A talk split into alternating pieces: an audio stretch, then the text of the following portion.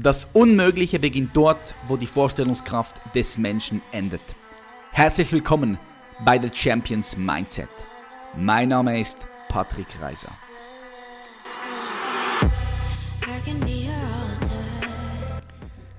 Hallo, hallo, willkommen zurück. Ich hoffe, dir geht's sehr, sehr gut. Schön, dass du heute wieder eingeschaltet hast und ich sage ganz vielen lieben herzlichen Dank dass du immer wieder so fleißig hier jede Woche zurückkommst und was tust für deine persönliche Weiterentwicklung und für deine Potenzialentfaltung. I love it. Ganz egal, wo auch immer du jetzt gerade bist und woher du das hörst. Vielleicht bist du im Gym, vielleicht bist du unterwegs, vielleicht bist du beim Sport, vielleicht bist du im Flugzeug, vielleicht am Flughafen, vielleicht im Fahrzeug unterwegs zur Arbeit, vielleicht bist du auch nur zu Hause. Wir haben eines gemeinsam hier, wenn du das jetzt gerade hörst, wir haben alle Bock auf dieses Leben. Wir haben alle Bock auf dieses Leben. Wir möchten schauen, what's next? Was können wir hier alles noch rausholen? Was können wir alles noch erleben? Wie können wir unsere Fähigkeiten, unsere Qualitäten noch erheben, noch, noch stärken, um die Qualität, um die Lebensqualität, um die Qualität unserer Freude noch höher anzuheben. Und heute sprechen wir mit Benedikt Held, einem Experten für Kommunikationspsychologie und Charisma, über die Redekunst. Wie wichtig es ist, richtig zu sprechen, wie wichtig es ist, auch sich klar und deutlich auszudrücken, so dass dein Gegenüber dich versteht. Körpersprache auch ein ganz wichtiger Punkt und Kommunikation ist was, wo wir immer auch tun. Ja? Es gibt gar nicht, es gibt keine Momente, wo wir nicht kommunizieren. Wir sind ständig in Kommunikation, entweder mit uns selbst, aber auch mit der Umwelt. Und darum freue ich mich sehr auf das Gespräch mit Benedikt Held. Inspiriert wurde Benedikt durch einen Rhetorikkurs, an dem er sich schon früh Kompetenzen in diesem Bereich angeeignet hat. Er las hunderte Bücher, analysierte unzählige Charismatiker und machte Praktika beim Radio und seinem späteren Mentor, einem Kommunikationstrainer. Heute ist er Speaker sowie Trainer und Coach für Politiker, Einzelpersonen und Geschäftsführer. Ich freue mich sehr auf ein interessantes Gespräch und ich sage ganz herzlich willkommen in der Show, Benedikt Held. Benedikt Held, herzlich willkommen in der Show. Hallo Patrick, ich freue mich, dass ich dabei sein darf. Wird bestimmt sehr cool. Ja, ich freue mich auch. Wie geht's dir? Mir geht es super. Ich habe es gerade eben schon kurz äh, im Vorgespräch oder eben gerade gesagt. Ich hatte gestern ein ziemlich cooles Training in einer kleineren Runde mit Azubis und habe da einiges zum Thema Kommunikation, auch Social Media Kommunikation auf YouTube gemacht. Heute bin ich gut aufgestanden, äh, probiere gerade eine neue Morgenroutine aus, die wirklich äh, sehr cool ist und deswegen geht es mir bestens. Und ähm, ja, auch hier tolles Wetter, deswegen. Ich freue mich sehr. Nice, nice. Hast du das erste Mal mit Azubis zusammengearbeitet?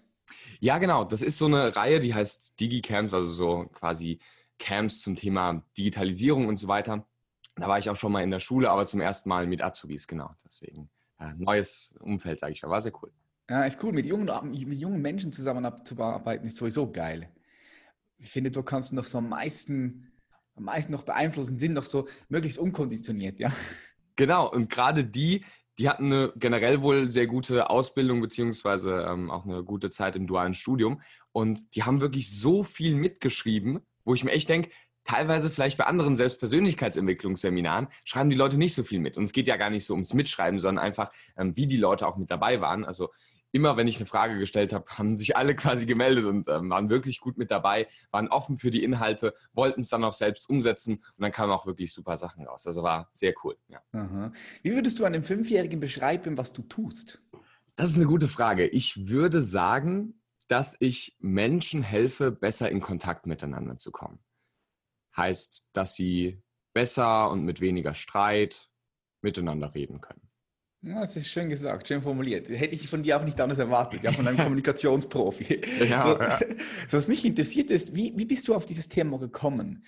Äh, ich meine, Kommunikation ist so geiles Thema. Es ist ja, wir können nicht nicht kommunizieren. Wir sind ständig in Kommunikation. Wir sind ständig in Kommunikation mit uns selbst, mit anderen Menschen. Sei nicht mal, wir müssen nicht mal dafür sprechen, nur wenn unsere Körpersprache kommuniziert, ja ich finde es so ein unglaublich spannendes Thema. Wie bist du zu diesem Thema gekommen?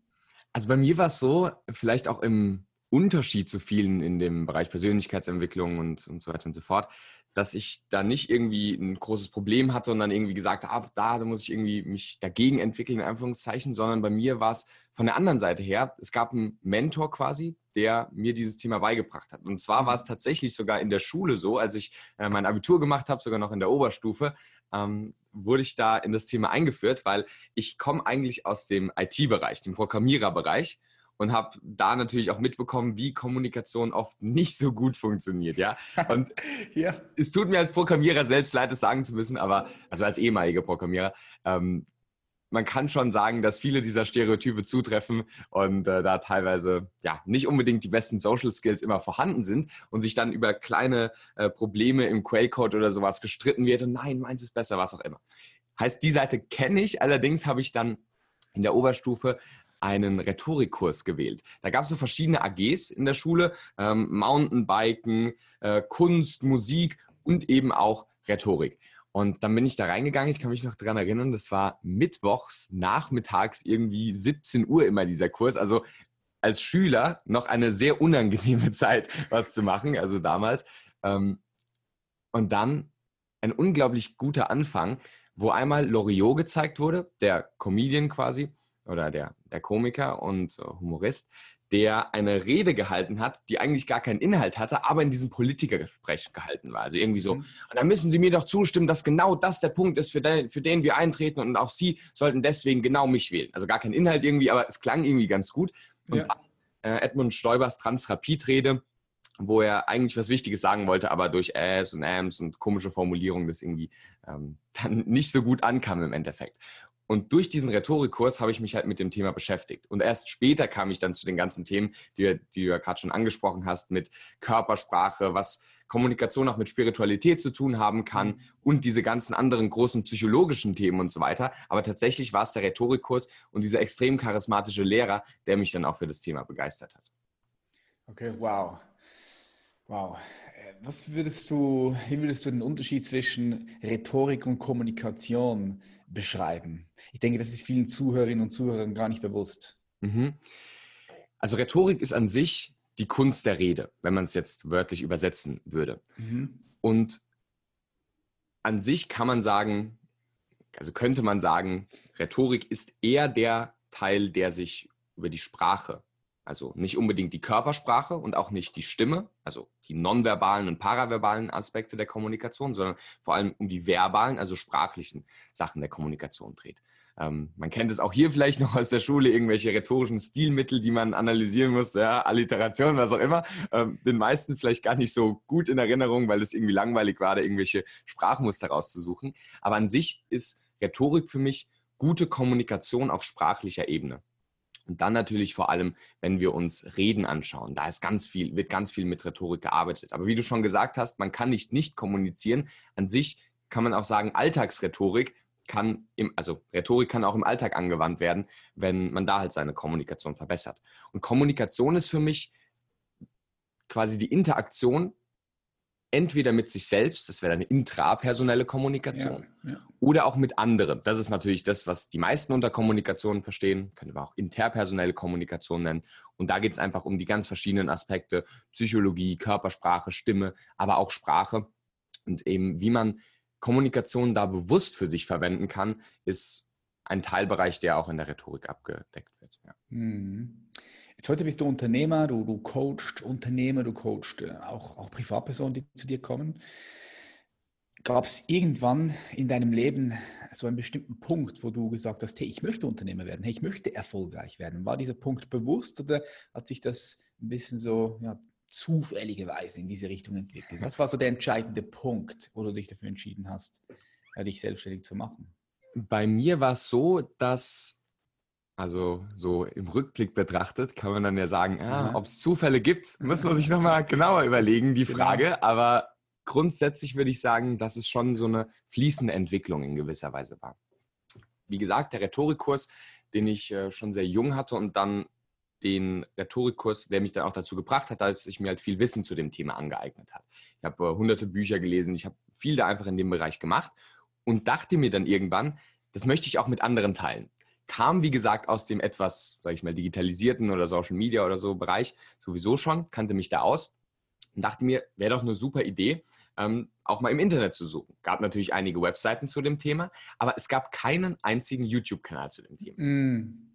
Und ich sag mal so, wenn ich damals vielleicht so eine Umfrage äh, bei meinen Freunden oder auch in der Familie oder wo auch immer äh, gemacht hätte, um zu fragen, ja, was denkt ihr denn, wie viele Leute würde denn Rhetorik auf YouTube interessieren, hätten sie wahrscheinlich gesagt, äh, Benedikt, ich glaube eher niemand, aber ich habe es halt einfach gemacht und habe dann halt angefangen, die Inhalte zu teilen. Und das würde ich sagen, war so für mich der Punkt, oder eigentlich war, also es gab mehrere Punkte. Es gab einmal den Punkt, wo ich gesagt habe, wow, Kommunikation begeistert mich. Das ist was, was in mir brennt. Das ist eine Leidenschaft. Wie andere mhm zum Beispiel Sport oder Ernährung oder andere Aspekte der Spiritualität oder auch, wie gesagt, Programmieren auch als Leidenschaft haben können. Ich habe gemerkt, Programmieren ist nicht meine Leidenschaft. Ich habe es zwar eigentlich ganz gut gekonnt, aber es hat mir keinen Spaß gemacht. Und dann war so der Punkt, wo ich gemerkt habe, wow, Kommunikation scheint in Verknüpfung mit Psychologie und Ähnlichem ähm, eins der Themen für mich auf jeden Fall zu sein. Und dann gab es eben den, den Entschluss, diesen Kanal zu machen. Und die Entscheidung, wo du dann gesagt hast, ähm, wo, wo, du eigentlich nachgefragt hast, ich will Unternehmer werden, ich will erfolgreich werden, die kam dann eher so durch diesen Prozess. Also es war eine bewusste Entscheidung, Kommunikation und den Kanal zu starten. Aber dann habe ich den Kanal gestartet und dann auf YouTube kommen halt irgendwann Einnahmen rein. Und dann, hm, okay, was, was muss man dann jetzt quasi machen? Okay, muss man irgendwann ein Gewerbe anmelden. Ja? Mit 25 Euro jetzt zum Gewerbeamt gegangen, äh, ein Gewerbe angemeldet. Ja, so. Und dann halt über die Zeit hat sich das dann entwickelt. Und dann kamen halt Leute, hey, ich hätte halt gerne auch noch äh, irgendwie zusätzliche Inhalte. Ich möchte noch mehr konsumieren. Oder kannst du mich in dem und dem Bereich coachen und so weiter. Also ich habe ja. zum Beispiel zum Einzelcoaching nie bisher Werbung öffentlich gemacht. Das waren einfach Leute, die mich durch den Kanal angeschrieben haben. Und ja. das sind halt so Sachen, das hat sich alles über die Zeit entwickelt. Da gab es jetzt nicht den einen Punkt, wo ich gesagt habe, wobei ich jetzt schon sage, dass ich es in gewisser Weise auch ähm, als meine Verantwortung erachte, wenn ich dieses Thema in mir brennen habe, dem auch Ausdruck zu verleihen mhm. und auch mhm. anderen Leuten zu helfen, durch Kommunikation ihren Themen Ausdruck zu verleihen. Ich glaube, nicht jeder muss sich so tief mit Kommunikation oder XY beschäftigen, aber halt mit seinem Thema, wofür er brennt. Und dann ist Kommunikation für mich ein unglaublich wichtiges Werkzeug. Also bei mir ist es auch gleichzeitig die Leidenschaft, aber einfach ein unglaublich wichtiges Werkzeug, um sich selbst in gewisser Weise auch zu verwirklichen, weil nur durch die Kommunikation nach außen kannst du auch dein Thema in die Welt tragen. Und deswegen mhm. ähm, ist es für mich heute schon in gewisser Weise eine Verantwortung, egal ob jetzt auf der Bühne oder als Unternehmer oder im Coaching, ähm, da erfolgreich zu sein, aber nicht für mich selbst, sondern um auch anderen Leuten oder generell dieses Thema Kommunikation noch mehr den Leuten beizubringen. Mhm. Geil, ich liebe, was du sagst. Entdeckt von Kommunikation und Psychologie und bist dann immer mehr und mehr in diese Richtung. Und daraus hat sich dann das Ganze entwickelt. Das ist die Berufung, ja. Du bist genau. dann in den Ruf gefolgt. Was mich interessiert, wo hast du diese Brücke gebaut oder wie hast du diese Brücke gebaut? Bist du einmal angestellt gewesen oder hast du direkt, nee, du bist nie angestellt gewesen, gell? du hast direkt angefangen, angefangen, diese Brücke zu bauen von deinem Studium und bist dann eigentlich direkt in eine Selbstständigkeit rein. Ja? Genau, und ich habe das nebenbei aufgebaut. Es gibt so, glaube ich, auch verschiedene Strömungen so ein bisschen in der Persönlichkeitsentwicklung. So die, die sagen, so äh, brenn alle Brücken nieder und äh, betrete den, äh, ja, vielleicht auch das Meer des Unbekannten und 100% Fokus nur auf eine Sache, was dann auf jeden Fall irgendwann sinnvoll ist. Ich habe es mir tatsächlich nebenbei aufgebaut und für mich hat es geklappt. Ich weiß nicht, ob es für jeden klappen kann, kann ich auch äh, nicht sagen und will auch die andere ähm, Seite da nicht kritisieren. Ich kann nur sagen, dass es bei mir funktioniert hat und vielleicht auch als Appell oder Impuls für die Leute, die jetzt zuschauen, schrägstrich zuhören, nehmt doch einfach mal euer Thema und versucht einfach mal damit was zu machen. Und wenn euer Thema ähm, vielleicht auch ein sehr nischenartiges Thema ist, egal ob ihr jetzt, wie es jetzt vielleicht gerade in unserer Branche sehr beliebt ist, einen Podcast zu machen, einen YouTube-Kanal zu machen, einen Instagram-Account zu machen oder so irgendwas in die Richtung oder auch vielleicht einfach im Umfeld bei euch mal zu schauen, wie kann ich das in meine Familie einbringen, in meinen Freundeskreis einbringen oder in Vereine in meiner Stadt einbringen oder selbst einen Verein gründen. Und da einfach das so ein bisschen auch auszutesten, um zu sehen, ist es wirklich mein Thema? Brenne ich da wirklich dafür? Mhm. Und einfach nicht nur für sich selbst sich damit zu beschäftigen, sondern auch für andere. Das kann die ganze Sache nochmal sehr stärken. Und genau, bei mir war das so ein nebenbei aufbauen heißt, äh, es waren zwei Brücken, die ich gleichzeitig gegangen bin und nicht die eine, sage ich mal, nur zur anderen. Ja. Mhm, dann hast du dich entschieden, die andere Brücke dann ja logischerweise aufgebrannt. ja. Genau, kann dann ja. ja. Okay, cool, cool. Jetzt, du hast extrem viele äh, Coaching-Erfahrungen. Was mich interessiert ist, worin siehst du so die größte Herausforderung, die die Menschen haben mit Kommunikation? Kannst du das runterbrechen so auf die ja, findest du da Muster, so die größten drei, hm. zwei, drei Herausforderungen, die du siehst bei es Menschen, ja, wenn es um Kommunikation ja, geht? Also das ist eine sehr interessante Frage, weil sie quasi so die Schnittmenge von allen Coaching-Erfahrungen und so weiter und so fort mhm. ist. Ich glaube oft, dass das hat jetzt gar nichts so mit, also die Leute, die mich jetzt noch nicht kennen, die wissen vielleicht nicht, dass ich ähm, im Psychologiestudium und auch sehr viel Wissenschaftliches mir dazu angeeignet habe.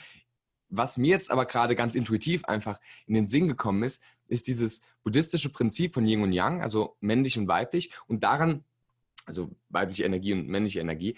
Und da sehe ich, glaube ich, oft das Thema, dass meist eine der beiden Seiten stärker ausgeprägt ist. Und das kann in der Kommunikation zu Problemen führen. Lustigerweise sieht man mhm. sich oft selbst im Problemstate und sagt, oh, mir fehlt die andere Seite und die andere Seite, oh, ich hätte gerne die andere Seite. Also äh, man sieht immer, also Grass looks greener on the other side, also in dem Fall auch wieder. Einmal dieses männliche, was sehr viel Klarheit, sehr viel Struktur hat. Ich gebe mal ein paar Beispiele. Wenn wir uns zum Beispiel, äh, zum Beispiel aus den, von den Seriencharakteren, die ich auch auf dem Kanal analysiere, ein Harvey Specter aus Suits anschauen. James Bond ist sicher jedem ein Begriff. Ja, das sind absolut maskuline männliche Charaktere, die Verhandlungen führen können, die hart argumentieren können, die sich nicht alles gefallen lassen, die sich nicht auf die Meinung anderer einlassen, sondern einfach selbstsicher ihren ähm, eigenen Weg, sage ich mal, auch gehen. Und das kann eine extrem hilfreiche äh, Facette, sage ich mal, der Kommunikation sein. Und ich glaube, das fehlt vielen, gerade auch Geschäftsführer. Und das ist interessant, wo man denkt, die sind eigentlich ja schon in dieser sehr, ähm, also wenn wir uns die heutige, heutige Wirtschaft anschauen, ist es schon eine sehr maskulin geprägte ähm, ja. Wirtschaft, auch gerade Kapitalismus und so weiter. Aber das fehlt, glaube ich, vielen. Auch zum Beispiel, ich habe Geschäftsführer, die lernen wollen, wie kann man gut jemanden kündigen. Jetzt aber trotzdem auf eine sehr empathische Art und Weise. Und damit kommt die andere Seite wiederum rein, die etwas eher feminine. Ja, da kommt Oder, die Anima, die Anima rein. genau, genau so. Anima, Animus kannst du, ja. genau, männlich, weiblich, Yin und Yang, äh, gibt es ja. ja immer verschiedene Archetypen in den verschiedenen Kulturen. Da halt auch einfach dieses Emotionale oder diese Empathie und auch dieses Spielerische wieder mit reinzubringen. Also zum Beispiel, ganz klassisch, um jetzt mal auf den Trainerkontext zu kommen. Wenn du als Trainer deine männliche Seite in Anführungszeichen nicht ähm, ausgeprägt hast, dann kann es sein, dass du zu wenig Autorität auf der Bühne hast. Und jetzt nicht Autorität im Sinne von, oh, da spricht der große Diktator oder so, sondern einfach, da ist eine Kompetenz, da ist eine Autorität und das nehmen dir die Leute auch ab. Mhm. Während wenn du da äh, zitternd und äh, unsicher auf der Bühne stehst, dann werden deine Inhalte auch nicht so gut aufgenommen. Das ist die menschliche Psychologie. Und dann auf der anderen Seite auch wieder, du kannst noch so ein selbstsicherer Trainer sein und äh, um dein Ding durchziehen. Sicher äh, wird es in manchen Fällen auch funktionieren, aber zum Beispiel du, du hast ja auch eine auch diese weiche, empathische Seite auch auf der Bühne. Und das ist ganz wichtig, um eine Verbindung zu den Menschen zu schaffen und um auch zu sehen, weil nur die männliche Seite, die wird irgendwann langweilig. Deswegen, also es ist immer so, ja, cool, der, der, James Bond, der auf nichts reagiert, check, check, aber es ist irgendwie langweilig. Und gerade Storytelling, gerade Emotionen, gerade Geschichten, gerade Empathie, das ist eben in dieser anderen Seite. Und deswegen würde ich sagen, die zwei größten Coaching-Probleme, um auf die Frage zurückzukommen, mhm. sind für die einen, die etwas mehr Klarheit, Selbstsicherheit, Argumentationsstärke, Durchsetzungsstärke zu haben, und auf der anderen Seite für die andere Gruppe in Anführungszeichen mehr in dieses Kindliche vielleicht auch wieder reinzukommen, mehr in dieses Emotionale, mehr in dieses auch loslassen können, authentisch sein können auf der Bühne. Und die Verbindung von beidem macht dann, glaube ich, die extrem charismatischen Menschen aus. Mhm. Ja, ich gebe dir, gebe dir 100% recht. Ich sage immer, ich sage immer, wenn du ein vollwertiges Leben sein möchtest, dann ist es aus meiner Sicht wichtig, dass du 50-50 bist. Ja, 50% Frau, 50% Mann und das, rein, und das dann reinbringst, was einfach am meisten gebraucht wird. Ja? Genau, absolut. Es ist diese Verhaltensflexibilität, Aha. die du dann dadurch auch hast. Ja, das kannst du dir wirklich so vorstellen wie 50-50. Wie, vor allem, das ist das Spannende. da sind die Frauen uns zu einem großen Teil auch voraus, weil sie sich oft, also gerade auch jetzt durch die Entwicklung der Emanzipation, die männliche Seite so ein bisschen zurückgewonnen haben, während wir Männer uns die weibliche Seite auch mal weinen zu dürfen, auch mal Emotionen zu zeigen, die haben wir uns gut abmontieren lassen. Die Frage ist, wie gut hast du diese Rollen auch in gewisser Weise zugänglich. Und jetzt nicht im Sinne von, ich verstelle mich, sondern ich kann authentisch eben beides. Und wie du dann schon richtig gesagt hast, das heißt nicht, dass du dann auf der Bühne ein androgynes Wesen ist, wo die äh, Hälfte sich denkt, ist es jetzt eine Frau oder ein Mann. Kann natürlich auch sein, wenn es, wenn es dir beliebt oder so, ja. Ähm, aber dann einfach das in den Raum zu bringen, was gerade notwendig ist. Mm. Um jetzt auch nochmal auf die, die Traineridentität vielleicht auch zu kommen. Ähm, angenommen, die Gruppe ist jetzt gerade so ein bisschen diffus, sie weiß nicht so ganz, was sie machen soll, was ist jetzt eigentlich Thema, was, wie sollen wir die Übung äh, ansetzen oder umsetzen, dann auch vielleicht eher in dieses, sage ich mal, männliche zu gehen und zu sagen, erstens, zweitens, drittens, konkrete Struktur, so machen wir das. Oder dann auch, wenn irgendwelche Störer im Raum sind oder so, ähm, damit halt professionell umzugehen. Zum anderen dann wiederum, wenn eine sehr, vielleicht ist es auch gerade am Anfang äh, von Seminaren oder bei Anführungsveranstaltungen, wenn dann eine sehr, sage ich mal, ruhige, das ist auch gerade im deutschen Bereich so, eine sehr ruhige, wenig emotionale Gruppe, so, ah ja, okay, schreibe ich mir auf, ach, hm, interessant, was der Herr da vorne redet, äh, dann einfach ein bisschen mehr Lustigkeit reinzubringen, ein bisschen mehr Emotionen reinzubringen, auch Geschichten zu erzählen, das Ganze dadurch ein bisschen aufzulockern und ja. den Kontakt untereinander bei den Leuten auch zu fördern, da musst du halt was anderes bringen. Und wenn du nur das eine bringst, dann wird das andere im Bereich kommen. Wenn du da oben, also angenommen, jetzt jemand bist, der sehr dieses Weibliche, sage ich mal, auch lebt, dann kann es halt sein, dass irgendwelche Leute sagen, äh, pff, was will der mir da vorne erzählen, äh, Esoterik, äh, Heini, was auch immer. Fällt die Autorität dann. Genau, es kommt dann immer diese Reaktanz, es kommt immer das andere, mhm. wird komplementär gezeigt. Und wenn du aber oben nur der Selbstsichere bist, dann, dann kann es sein, dass die, die, Gruppe dir abhaut, weil viele dann sagen, ah, da, da fühle ich mich jetzt nicht so wohl damit. Ja. Mhm. ja, ja, verstehe. Jetzt, man sieht dich immer hier mit den Händen äh, artikulieren oder wie sagt man dem? Ja, ist, gestikulieren, ja. ja. Gestikulieren, genau. Das Wort habe ich gesucht. Jetzt, wenn ich auf der Bühne bin, ich mache da viel automatisch. Wie bringst du Menschen das bei, die, ja, sagen wir mal so, die, die einfach nur still da sitzen und mit ihrem Körper nicht wirklich mitarbeiten, mhm. ihren Körper nicht mitbenutzen. Ich finde es ja, und da gibst du mir sicher auch recht, es ist unglaublich wichtig, dass du mit dem gesamten Körper kommunizierst. Jetzt jemand, der das aber nicht macht, äh, wie kannst du dem das beibringen? Was ganz wichtig ist, zu sehen, dass wir quasi eine authentische Persönlichkeit haben und die in gewisser Weise zugedeckt wird durch Sachen, wo wir uns dann auch wenig Ausdruck verleihen. Es kann schon sein, dass es deine authentische Persönlichkeit ist, ein bisschen weniger zu kommunizieren. Ich gebe jetzt zwei Extrembeispiele. Mhm. Schau dir einen äh, Eckart Tolle an. Der ist nicht der Große, der gestikuliert. Und schau dir einen äh, Tony Robbins an. Ja, der hat ja. Hände wie Schaufeln, ja, und der klatscht einmal, dann bewegt sich der ganze Raum, ja, der tanzt die ganze Zeit. Und für den wäre es nicht authentisch, das andere nur zu machen. Vice versa. Und da kann ich auch wirklich zu jedem sagen, probier einfach mal ein bisschen rum. Und zwar mit zwei Sachen. Du kannst einmal deine Komfortzone, Begriff, den sicher jeder, der hier zuhört, auch schon gehört hat, durch zwei Varianten, sage ich mal, erweitern. Und ich würde beides empfehlen, mal auszuprobieren. Zum Beispiel einmal eine kleine Erweiterung der Komfortzone, Schritt für Schritt. Probier einfach mal ein bisschen mehr aus, ein bisschen größer zu sein in der Körpersprache. Und wirklich nur 10% einfach mal größer zu sein. Beispielsweise bei den Armen. Also an sich die Arme mal kurz runterhängen zu lassen, ist schon eine gute Sache. Aber wenn du dann gestikulierst und dann, ich kann es gar nicht hier zeigen, aber ähm, quasi nur die, nur die Hände bewegst, also deine Ellenbogengelenke und dein Handgelenk ist quasi festgetackert am Ding, dann, dann siehst du aus wie ein Pinguin. Manche Leute, yeah. manche Leute äh, gestikulieren so. Dann probier doch einfach mal aus ein bisschen größer, also zumindest äh, ein Gelenk mal ein bisschen aufzumachen. Und dann kannst du auch versuchen, das auch noch zu lösen, ja, wie wenn da Schrauben werden, die du mal kurz aufdrehst und einfach mal größer zu gestikulieren. Wie fühlt sich das für dich an? Was ist für dich angenehm? Und dann kannst du Stück für Stück einfach versuchen, da zu deinem authentischen, sage ich mal, auch zu kommen. Und dann die andere Variante, um ähm, seine Komfortzone auch zu erweitern, ist eine radikale Veränderung. Komplett aus der Komfortzone raus, dass sie in dem Fall auch einfach mal gerissen ist in gewisser Weise und du da eine ganz eine größere Range auch hast. Heißt, kann auch einfach mal äh, äh, sein, einfach viel, viel größer zu gestikulieren, was auch immer, komplett übertrieben und vielleicht auch sich wirklich mal lächerlich zu machen.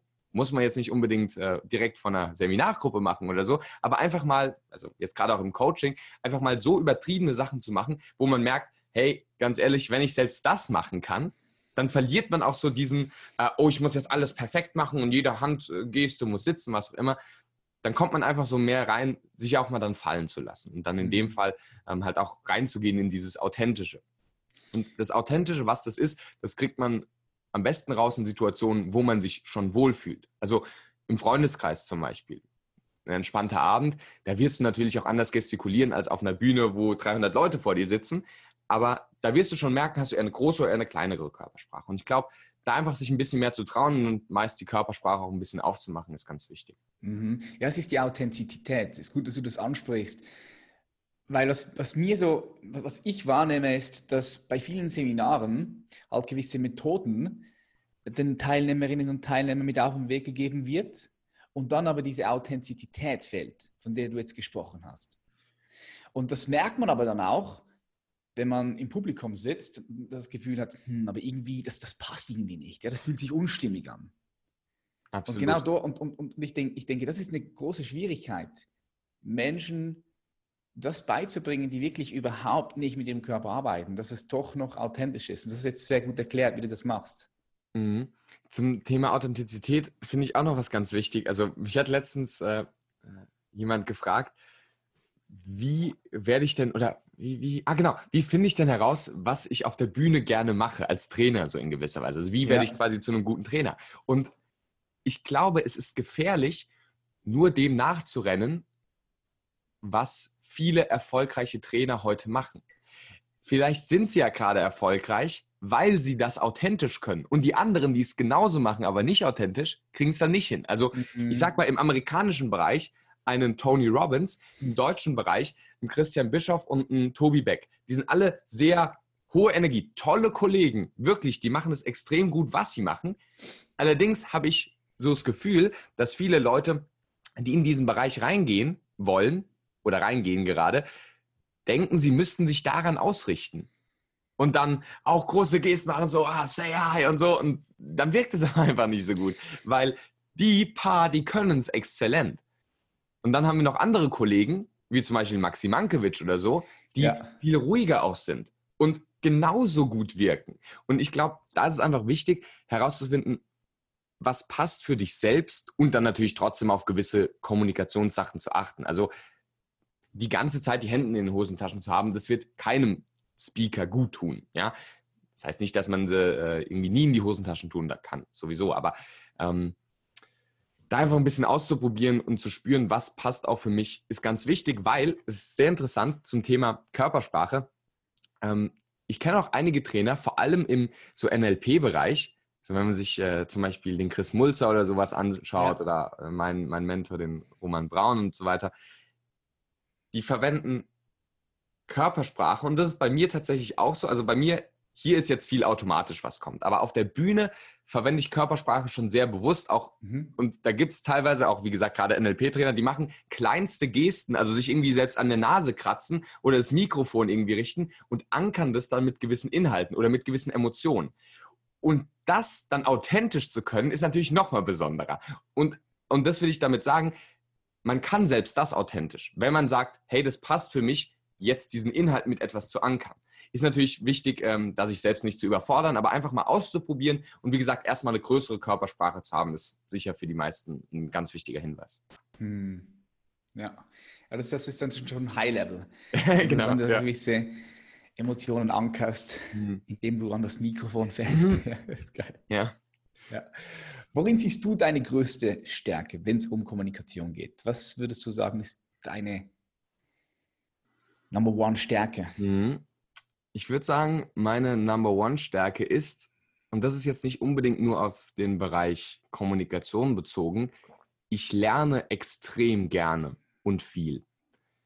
Also und das finde ich, für mich ist es jetzt nicht unbedingt eine Fähigkeit, sondern eher so eine Metafähigkeit, um neue mhm. Fähigkeiten zu erlernen. Also ich schaue mir wirklich alles an, was ich zu einem Thema kriegen kann.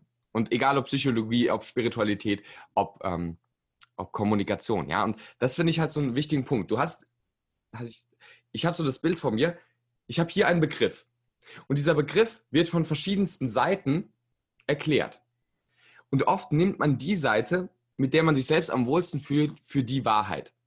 Confirmation Bias. Genau, richtig. Confirmation Bias, weil du eben, genau, das für dich am stimmigsten fühlst. Zum Beispiel Kommunikation, da gibt es die NLPler, dann gibt es die Leute aus der Transaktionsanalyse, dann gibt es die Psychologen, dann gibt es äh, spirituelle... Gewaltfreie Kommunikation und so weiter. Gewaltfreie ja. Kommunikation und so weiter und so fort. Das kannst du aber für jeden anderen Bereich auch übertragen. Also mhm. du kannst jetzt hier was nehmen wie Gott oder Realität oder Sinn des Lebens oder so. Und dann gibt es Leute, die kommen aus der spirituellen Ecke, Leute, die kommen aus der esoterischen Ecke, Leute, die haben Erkenntnisse durch die Psychologie, Leute, die haben Erkenntnisse durch Ayahuasca, Leute haben äh, Erkenntnisse durch äh, den Islam oder das Judentum. Also, und da einfach zu schauen, ähm, möglichst viel auch aufzunehmen und selbst zu schauen, was könnte denn der Kern von allem sein. Und nicht zu sagen, oh, da ist Psychologie das Gegenteil von dem, sondern was ist vielleicht auch der gemeinsame Nenner? Und da würde ich sagen, bin ich ähm, stark drin, viel zu lernen und auch Spaß daran zu haben, zu mhm. lernen, weil ich das einfach als ja, nie endende Suche sehe, äh, sehe, einfach möglichst vieles mir zu einem Bereich anzueignen und dann, das Spannende, das überträgt sich ja auch in die Kommunikation im Alltag, wie interessierst du dich auch für andere Leute? Also was lernst du auch von deinem Gegenüber? Weil mhm. ich glaube, viele Leute, und das ist der eine Teil der Kommunikation, gut zu reden, aber der andere Teil der Kommunikation, der vielleicht oft sogar noch viel wichtiger ist, ist jetzt natürlich ein bisschen blöd, weil ich hier die ganze Zeit rede und du zuhörst, aber auch zuhören ist ein enorm wichtiger Teil der Kommunikation. Äh, in diesem Podcast hier repräsentiert von Patrick. Und einfach wirklich so, ja. Sachen aufzunehmen, mit dabei zu sein, sich dafür zu interessieren, auch für den anderen zu interessieren. Oder auch, wenn du einen Klienten zum Beispiel hast, zu in, dich dafür zu interessieren, was ist wirklich sein Problem? Wie hat er es in seinem eigenen Kopf konstruiert und dann nicht, oh toll, da habe ich letztens eine Studie gelesen, klatsche ich doch mal das drauf. Oder, ach ja, hier stand in dem Buch äh, von irgendeinem spirituellen Lehrer das, klatsche ich doch das drauf, sondern sich dafür zu interessieren und etwas über das Problem des Klienten zu lernen, vielleicht sogar mehr als er selbst darüber weiß, um es gut angehen zu können. Oder wenn du vor einer Gruppe stehst, sich für die Gruppe so zu interessieren. Hm. Und das ist, glaube ich, ein ganz wichtiger Punkt, ähm, wo ich sagen würde, das ist eine meiner größten Stärken, einfach gerne viel zu lernen. Mhm. Und auch viel Perspektiven einzunehmen und selbst darüber nachzudenken. Es geht ja eigentlich in die richtige Philosophie, ja. Mhm. Also selbst gründlich über Dinge nachzudenken. Ich denke, das ist eine der größten Fähigkeiten, die, die wir brauchen als menschliche Wesen, dass man wirklich selbst über Dinge nachdenkt, dass ja. man verschiedene Perspektiven holt. Das fehlt bei vielen Menschen, das selbstständige Denken. Mhm. Sondern sie hören was, wie du sagst, von irgendeiner Seite, übernehmen das und das ist für die der fixe Punkt. Und hinterfragen wir uns auch nicht mehr. Ja? Hm. Gibt es irgendeinen Bereich, wo du dich gerade massiv damit beschäftigst, weil du dich dafür interessierst? Hm, bei mir ist es so, ich beschäftige mich sowohl mit, sage ich mal, tiefergehenden Themen der Kommunikation als auch mit ähm, eher spirituellen Themen wo ich jetzt sage, da will ich auch viele Perspektiven noch zusätzlich, weil ich ja noch viel weniger Ahnung habe als, mhm. ich weiß auch gar nicht, ob man da viel mehr Ahnung haben kann, aber zumindest mehr Perspektiven äh, einzunehmen. Ähm, Geil. Aber gerade im, gerade im Kommunikationsbereich ist es bei mir gerade viel so das Unbewusste, weil eben gerade so Sachen wie mit hier irgendwas ankern, eine, äh, eine Emotion ankern mit irgendeiner Berührung oder durch Storytelling, durch Geschichten Leute verändern. Das finde ich unglaublich spannend, weil wenn wir uns mhm. anschauen, also die meisten kommen ins Thema Kommunikation mit, ähm, wie kann ich besser argumentieren, ja, oder äh, wie kann ich irgendjemanden verführen oder am besten natürlich noch, wie kann ich jemanden manipulieren, ja, das ist, Nein, da kommen, kommen viele mit dem Thema, hey, wie kann ich denn den und den manipulieren? Echt mir, jetzt? Wirklich? Ja, glaube ich dir, glaube ich dir. Wo ich mir nach der Zeit so denke, willst du das wirklich? Also, naja, auf jeden Fall. Und mittlerweile bin ich halt da. Ich finde gerade aktuell ähm, Storytelling enorm interessant. Da gibt es von Milton Erickson, das ist so der ja. größte Hypnosetherapeut aller Zeiten quasi. der extrem viel mit Geschichten gearbeitet hat und teilweise, ich liebe es, ich habe äh, letztens von ihm was gelesen, er hat eine Geschichte über eine vertrocknete Tomatenstrauch irgendwie erzählt. Also völlig irrelevant eigentlich. Aber das hatte eine eingebettete Botschaft für den Klienten, der dann sein Problem gelöst hat, obwohl er nur zugehört hat, wie er über seine komische vertrocknete Tomate erzählt. Und das finde ich halt, da kommt die Magie der Kommunikation wieder. Und mhm. das finde ich so spannend gerade. Und da gibt es ja auch Sachen mit verschachtelten Geschichten und äh, Emotionen und so weiter. Das ist, das ist das, was ich mich äh, gerade sehr viel mit beschäftige auch. Ja. Geil, ja, Storytelling ist so unglaublich wertvoll, wenn du, wenn du eine gute Geschichteerzähler bist. Ich finde das, bei, find das bei Toby Beck so gut. Toby Beck auf der Bühne, ähm, ich finde, der, der hat einfach diese, die Leute kleben ihm an den, an den Lippen. Absolut. Kommt, kommt dir jemand in den Sinn, wo du sagst, hey, wow, so wie der auf der Bühne ist, das ist so mein absolutes Vorbild? Ich würde sagen, einer der charismatischsten Personen für mich ist Obama. Mm. Weil er, und das finde ich wiederum, um auf Bezug zu nehmen auf das, was ich vorhin gesagt habe, mit den verschiedenen Facetten, er hat so viele Facetten zugänglich. Ja. Er ist erstmal jemand, der unabhängig von der Politik, wo jeder davon ihm halten kann, was er will, jemand, der sehr wertegeleitet ist, sehr prinzipienorientiert ist das von der Persönlichkeitsstruktur dahinter und von der Kommunikation auf der Bühne eine so unglaubliche Bandbreite abdeckt. Er kann eben Geschichten erzählen, die berühren.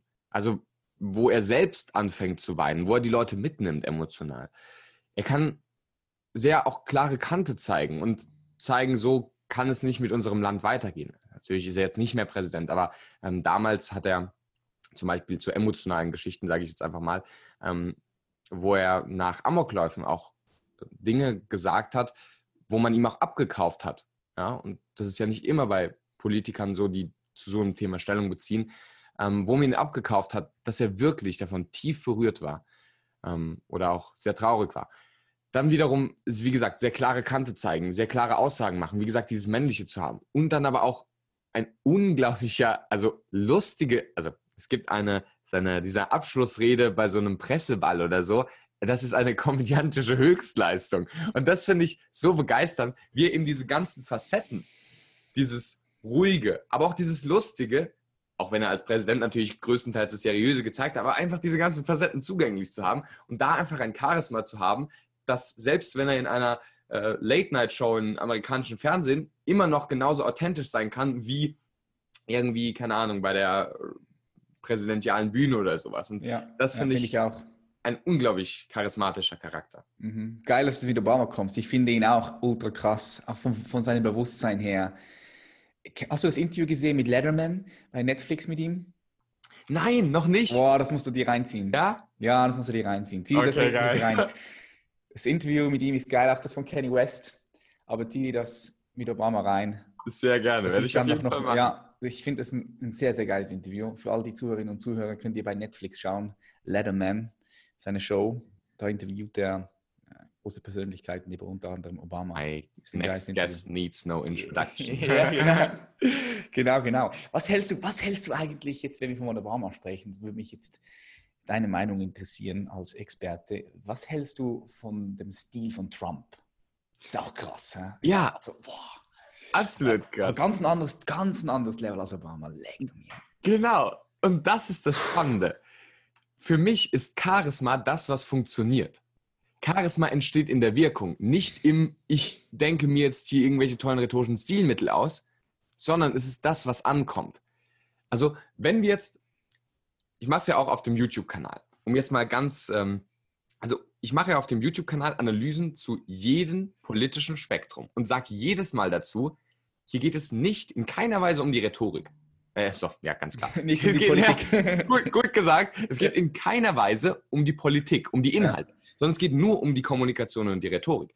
Und ich schaue mir an, Linke, da gibt es einen tollen Gysi. Ähm, dann zum Beispiel hier bei den äh, bei der FDP, da gibt es einen tollen Lindner, also von den Rhetorikern jetzt einfach nur her. Ja. Dann haben wir auch einen Amtor zum Beispiel bei der CDU, CSU, Ja, dann haben wir äh, zum Beispiel auch bei der AfD auch starke Redner. N zum Beispiel auch ein Höcke oder der da dieses Interview verlassen hat und so weiter. Und da einfach zu sehen, natürlich gibt es eine politische Meinung, die soll man auch bei Wahlen Ausdruck verleihen, aber dann zu schauen, Kommunikation ist eigentlich nur das Werkzeug, es rüberzubringen und dann ist es doch sinnvoll, uns alle rhetorischen Facetten anzuschauen, um dann auch zu sehen, was macht denn gute Kommunikation. Also ich schaue mir alle Facetten an. Und genauso auch bei Obama und Trump. Obama, oder jetzt mal nur zu Trump. Trump ist sehr überzeugend für eine gewisse ähm, Wählerschaft, die er auch extrem gewinnen konnte.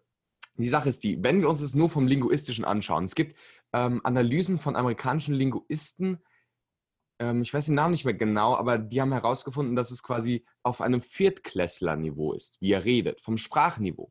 Und das ist erstmal eine sehr interessante Sache, wo wir natürlich sagen, also vom, vom ja, man nennt es elaborierter Sprachkodex, also quasi von der äh, Komplexität der Sprache, wie, wie sage ich mal, gedruckt sich jemand ausdrückt. Natürlich ist da ein Obama viel weiter, kann man objektiv sagen, und auch viel besser in, in dem, wie sein Sprachschatz ist.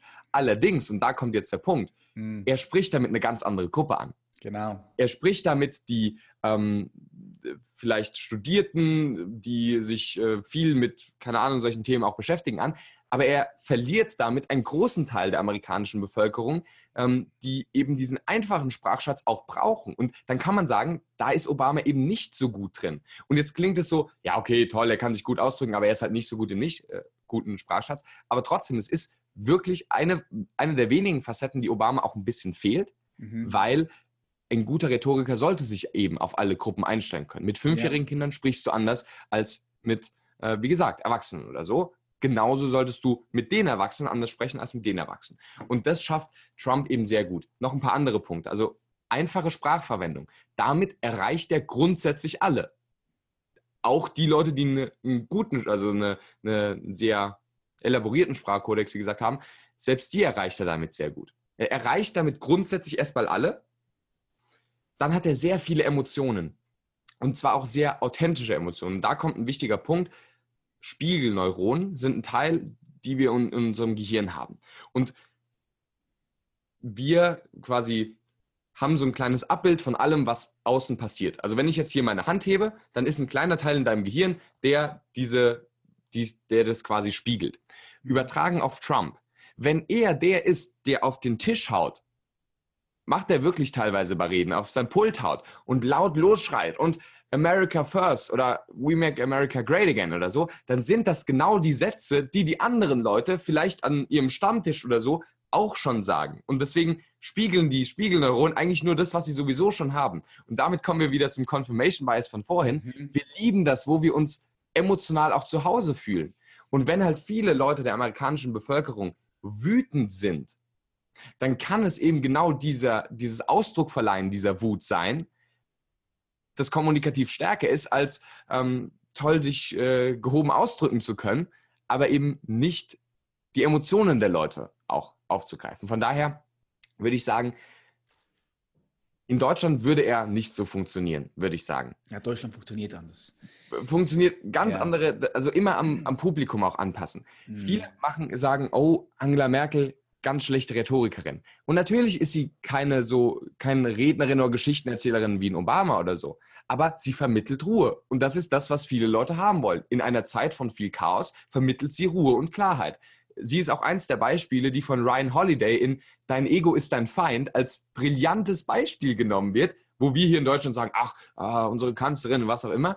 Und, aber sie, sage ich mal, sie zeigt genau das, diese Ruhe, diese Gelassenheit um wieder zu Trump zu kommen, er zeigt diese Wut, dieses wird, doch, wird man wohl doch nochmal sagen können, was eben viele der Wahlbevölkerung halt auch haben wollen. So, mhm. lange mhm. Antwort auf kurze Frage. Ja, nee, das ist, das ist sehr, sehr geil äh, hier nochmal beschrieben.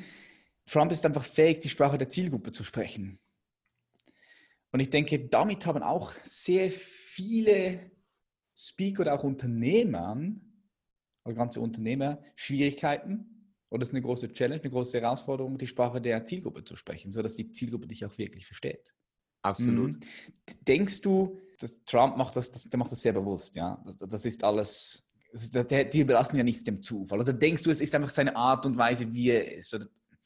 Ja, es ist eine extrem schlaue Frage, weil sie nicht so einfach zu beantworten ist. Ich würde sagen, als jemand, der die Kommunikation auch den Verlauf von Trump so ein bisschen kennt, der sagen würde, halb, halb. Also es ist schon so, dass viel gesteuert ist und so weiter oder viel bewusst auch gemacht wird von ihm.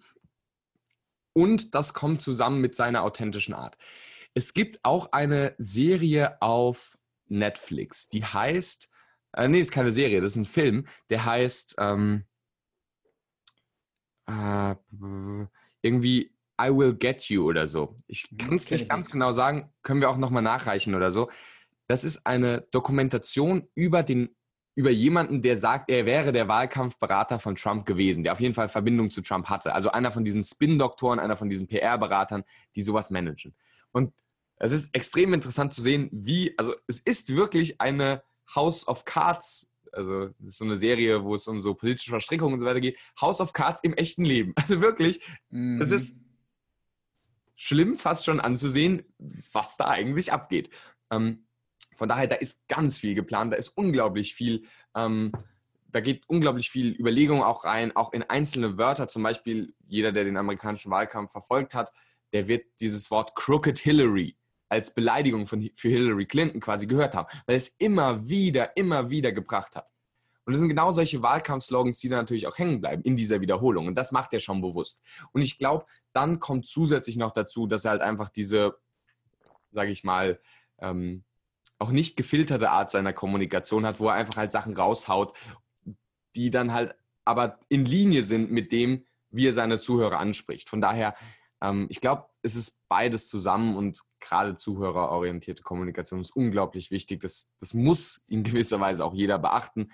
Ähm, gerade wer vielleicht aus einem etwas wissenschaftlicheren Umfeld ist, und ich tue mich da auch schwer, ehrlich gesagt, jemand, der aus einem etwas wissenschaftlicheren Umfeld ist oder aus einem technischen Umfeld, dann aber auch mit den Zuhörern kommunizieren zu können. Beispiel äh, bei der Entrepreneur University war, also verschiedene Speaker und so weiter, da war ein Frank Thelen, ein wahnsinnig schlauer Kopf, unglaublich gut, auch von den Inhalten, die er bringt, sehr zukunftsweisend. Allerdings haben andere Leute neben mir gesagt, teilweise hat er zu technisch gesprochen. Ah, die HP462-Verschlüsselung nach IP10-Standard, was auch immer, keine Ahnung. Und dann die Leute wussten halt nicht so, wie sie es aufnehmen konnten. Heißt, es ist nicht nur das, was du sagst, sondern auch, wie du es sagst. Deswegen auch die Frage von dir am Anfang äh, so unglaublich schlau mit dem, äh, wie würdest du es einem Fünfjährigen erklären? Weil du musst dein Thema einem Fünfjährigen erklären können. Wenn du es ihm nicht erklären kannst, okay, Kommunikation ist, dass man vielleicht ein bisschen weniger streitet, dass die Eltern vielleicht ein bisschen weniger streiten oder so, dann kannst du auch Leute erreichen. Während wenn du, wie gesagt, zu, zu, zu technisch oder sowas sprichst, dann erreichst du die Leute, nicht mhm. emotional auch. Ja, ja. Mit wem würdest du gerne mal essen gehen, Benedikt? Kommt dir da jemand in den Sinn, so drei, vier Leute? Stell dir vor, du könntest, egal mit wem, essen gehen. Du hast diese Möglichkeit. Mit wem würdest du da essen gehen?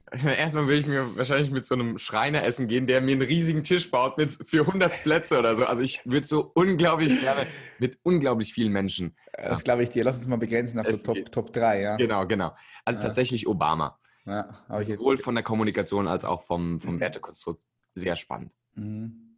Dann gehen wir mal ganz zurück. Einer der für mich beeinflussendsten Philosophen ähm, ist für mich Seneca. Ist einer von den Stoikern. Ich finde ja. die, die, die Philosophie des Stoizismus unglaublich spannend, hat mich sehr geprägt. Und dann als drittes also ich bringe jetzt natürlich auch verschiedene Charaktere ein. Ich würde tatsächlich ein, ich sag mal einen Tony Robbins oder so nehmen. Nein, okay. So, also jemand aus unserer Branche, aber der nochmal ganz, also so ein Seneca, so der die Ruhe wahrscheinlich selbst ist, ohne dass man ihn je gesehen hat, aber äh, so die Ruhe selbst ist, dann so ein Tony Robbins, ja, der einem äh, erst so auf den äh, Rücken klopft die ganze Zeit oder so und dann noch ein Obama. Das finde ich schon sehr spannend. Okay, das ist auf jeden Fall ein guter Mix, eine gute Abwechslung mit ganz vielen verschiedenen Charakteren. Jetzt mich interessiert, Benedikt, wie siehst du die Welt in 30 Jahren? Ich weiß, es ist immer schwierig, das vorauszusehen, aber ich gehe mal davon aus, du machst dir auch Gedanken über die Zukunft.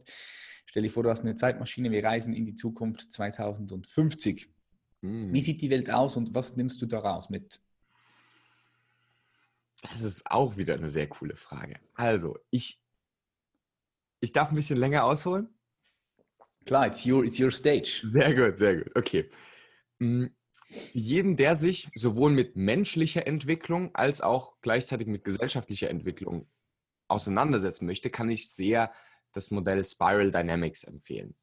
Geil, es, ja. Es kommt grundsätzlich äh, von jemandem, der heißt Claire Graves. Wurde, deswegen, manche Leute sagen, dass diese Originalversion von Graves noch besser ist als die Weiterentwicklung in Spiral Dynamics, aber ich finde, Spiral Dynamics kann man sich auf jeden Fall auch, ist, ist für mich ein sehr komplexes Modell tatsächlich. Hm. Gar nicht so einfach zu verstehen wie, wie viele andere Sachen. Grundsätzlich besagt das Modell, dass wir uns in spiralförmig, also wir entwickeln uns als Einzelperson als auch als Gesellschaft. Und ich glaube, wenn wir jetzt nicht, also wir sind jetzt gerade so in einem Zeitalter, wo ein Großteil unserer Gesellschaft auf diesem sehr männlichen Kapitalismus denken ist, sehr wissenschaftlich denken, sehr rational denken. Und wir könnten jetzt bald einen Sprung schaffen, wo schon viele Leute sind, zum Thema Persönlichkeitsentwicklung, zum Thema Spiritualität, zum Thema We are one, wir sehen uns alle als eines an. Und wenn wir jetzt nicht irgendwie zurückfallen in, sage ich mal, ähm, in eine vorherige Entwicklungsstufe, wozu es leider auch zurzeit so ein paar Tendenzen gibt, sondern wir uns weiterentwickeln. Und da habe ich einfach äh, den Glauben an uns selbst, dass wir das sehr gut schaffen und zumindest, äh, also ich glaube da sehr stark daran, dass wir uns weiterentwickeln zu einem viel ganzheitlicheren Denken. So. Das ist jetzt erstmal grundsätzlich von der Gesellschaftspsychologie, ist natürlich jetzt sehr äh, abstrakt. Was nämlich, mhm. was denke ich, was konkret in 2050 ist. Ich glaube, wir werden ein besseres Miteinander haben. Wir werden ein noch globalisierteres, noch schnelleres, noch mit noch, noch schnellere Gesellschaft haben, wo hoffen oder wo ich glaube, dass viele, wo, wo ich aber glaube, dass es geschafft wurde, eben dieses immer schneller, immer schneller, immer schneller im Hamsterrad und Burnout und die Leute machen sich kaputt mit zu vielen Informationen, mit zu großem Druck, wo es auch geschafft wurde, eben wieder ein bisschen mehr in diese Entspannung, in dieses Weibliche reinzugehen. Ähm, und dann wir Wissenschaft, Technik, Fortschritt, Profit, ähm, Erfolg auch generell jetzt einfach mal, einfach als mh, mm, als Werkzeug für das zu sehen, wofür wir eigentlich hier sind und nicht zum Selbstzweck, mm. Geld zu verdienen, noch größere XY zu haben, was auch immer. Mm. Ähm, so, Punkt, das, ja. Das ist das, was ich glaube. Was ich da jetzt schon für mitnehme, ist, oder wo, wo sehe ich mich? Ich habe keine Ahnung. Ich weiß nicht mal, wo ich in fünf Jahren bin, ehrlich gesagt. Weil ich weiß nicht mal, ob es in fünf Jahren noch YouTube gibt. Keine Ahnung. Weiß man nicht. Aber ich weiß, dass ich weiterhin meinem Thema folgen werde. Dass ich Kommunikation, Psychologie, ähm, persönliche Entwicklung voranbringen möchte. Und vor allem für mich, das ist halt der Stil, wo ich mich sehr wohl mitfühle, eine sehr wissenschaftliche Perspektive zu verknüpfen mit einem sehr mh, mm, humanistischen, spirituellen Konzept und zu schauen, wie kann man es vereinbaren lassen. Wie, wie kann man das vereinbaren miteinander? Und wie das dann konkret aussieht, ob ich auf YouTube bin, auf einer neuen Plattform, die es heute noch gar nicht gibt, ob es überhaupt noch Plattformen gibt oder ob wir nur Seminare machen oder Bücher schreiben oder was auch immer, das kann ich nicht sagen. Ich weiß nur, dass ich immer noch meinem Thema folgen werde. Von daher, was nehme ich von der Zukunft jetzt äh, zurückgereist wieder daraus mit, dass ich konkret versuche, und das ist cool, das habe ich jetzt hier in diesem Podcast ja mitgenommen, ja? danke. Also yes. sehr cool, sehr cool äh, versuche sowohl für mich als auch für mein Business dieses holistischere Denken noch mehr proaktiv mit einzubringen. Also nicht nur darauf zu warten, dass die Gesellschaft sich irgendwie so entwickelt, sondern von sich auch aus das so mit einzubringen. Dann in anderen Leuten es auch zu fördern, dass sie diese humanistischere oder menschlichere ähm, Betrachtungsweise auch mit einbringen.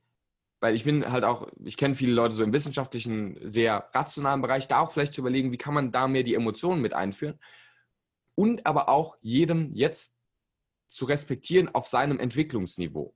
Wenn jemand schon viel weiter oder weniger weit ist, auch zu sagen, es ist okay, wo du jetzt bist. Ich versuche meinen Impuls durch meinen Entwicklungsstand mitzugeben.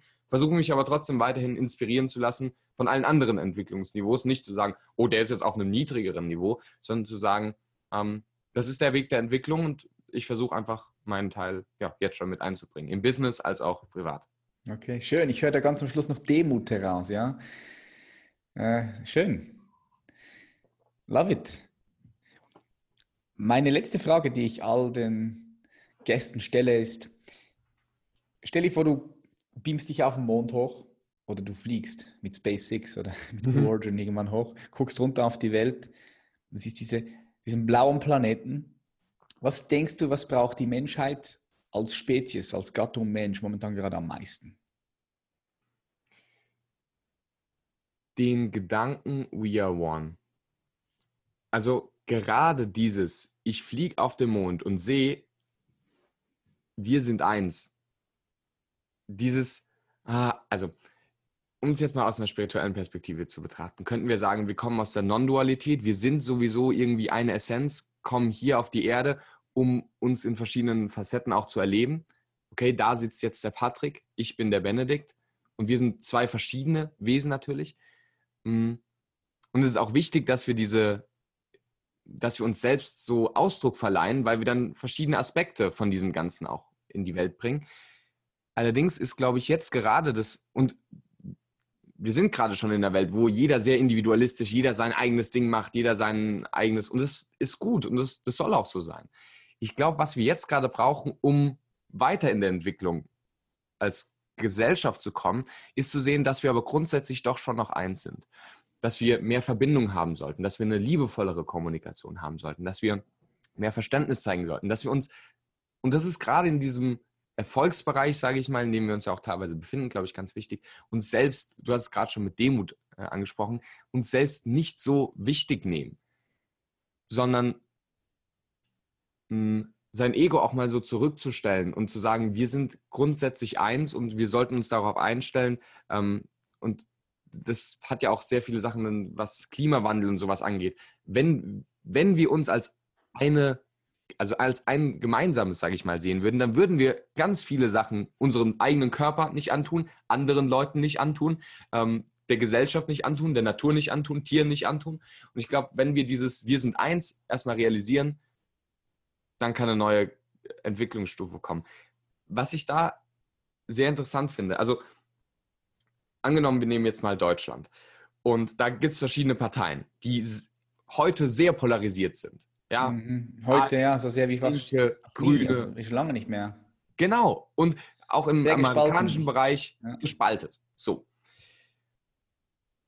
Und jetzt finde ich ja das Spannende, es gibt innerhalb der Parteien schon Kämpfe. Sobald aber jemand, ich sage jetzt einfach mal Linke und AfD, um mal zwei äh, Spektren, sage ich mal, zu nennen. So, wenn jetzt jemand aber aus der Linken sagt, ja, die AfD ist blöd, dann ist die AfD plötzlich zusammen. Und wenn jemand, so, und dann ist man komplett eins. Wenn jetzt plötzlich, ähm, ich will es in keiner Weise hoffen, nur als Gedankenspiel, wenn jetzt Frankreich Krieg gegen Deutschland führen würde, dann könntest du dir sicher sein, in zwei Wochen wird es nicht Linke und AfD geben, sondern wäre es plötzlich Deutschland als eins. Und das ist ja nur eine Stufe höher. Wir können ja noch höher gehen. Wenn jetzt mhm. plötzlich USA gegen Europa gehen würde, dann wird es nicht Ost und West und bla bla bla geben, sondern wäre plötzlich Europa zusammen. Und das können wir noch in der Ebene höher gehen und irgendwann sagen, na, wir sind aber als Gesellschaft, als Menschheit eins. Und wenn wir den Punkt erreicht haben, dann wird, glaube ich, auch äh, ganz viel in der Gesellschaft und im individuellen Denken auch sich verändern ähm, und auch vor allem im Miteinander mit anderen und auch in der Kommunikation, was ja dann wieder um äh, das äh, Hauptthema, das ich mache, ist, aber auch in jeden anderen Facetten. Von daher, das ist so das, was ich denke, was die Menschheit heute braucht. Also ich schreie vom Mond runter, wir sind eins. Denk doch mal, dass wir, versetz dich doch mal in den anderen hinein. Die Probleme, die ein anderer hat, die hattest du auch schon mal oder wirst du irgendwann haben. Und äh, egal, was für eine andere politische oder XY-Einstellung er hat, hey, am Ende des Tages ist er genauso ein Mensch und lebt genauso 80 Jahre oder was auch immer. Und ähm, ja, ich glaube, da einfach zu sehen, dass wir alle eins sind, ist so der wichtigste Gedanke, den unsere Gesellschaft gerade brauchen kann. Geil, damit haben wir jetzt den Loop richtig schön noch zugemacht. Vielen herzlichen Dank, Benedikt Held von äh, der Redefabrik. Ich sage, ja, schön, dass du hier warst. Jetzt für all die Zuhörerinnen und Zuhörer, gibt es da noch Infos, wo können die dich finden?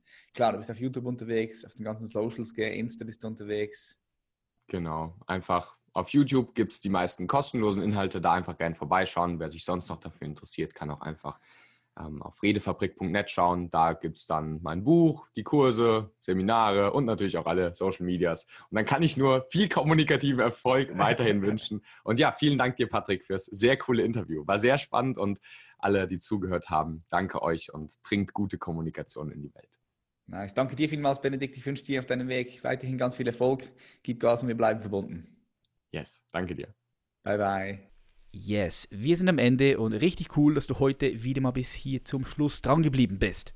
Wenn du sagst, du möchtest gerne mehr vom Leben haben, wenn du sagst, du möchtest gerne deine PS auf die Straße bringen, du möchtest wieder richtig glücklich zufrieden sein, Glückseligkeit in dir haben und wenn du auch sagst, hey, du möchtest herausfinden, wer du wirklich bist und möchtest herausfinden, was der nächste Weg ist. Vielleicht bist du ein bisschen unklar momentan und suchst so deine Berufung. Dann lade ich dich ganz herzlich dazu ein. Hol dir ein kostenfreies Beratungsgespräch bei uns. Auf www.patrickreise.com, den Link findest du unten, kannst du dich kostenlos anmelden und kannst mit uns in Kontakt treten. In diesem Gespräch schauen wir, wo stehst du und wo möchtest du überhaupt hin? Gibt es Möglichkeiten, dir schon direkt an diesem Karl, in diesem Gespräch weiterzuhelfen? Glaub mir, es lohnt sich. Hol ein kostenloses Beratungsgespräch auf www.patrickreise.com. Ich würde mich freuen, mit dir gemeinsam zusammenzuarbeiten, dich zu hören und äh, ja, gemeinsam mit dir wachsen zu dürfen und dich auf einem Stück Lebensweg begleiten zu dürfen. Ich sage herzlichen, herzlichen Dank, dass du wieder eingeschaltet hast. Und wenn dir diese Podcast-Folge gefallen hat, dann freue ich mich wie immer, wenn du sie über Instagram teilst und auch auf iTunes diesem Podcast eine positive, coole, geile Bewertung gibst, weil das bringt uns wieder weiter nach vorn und wir wachsen weiterhin.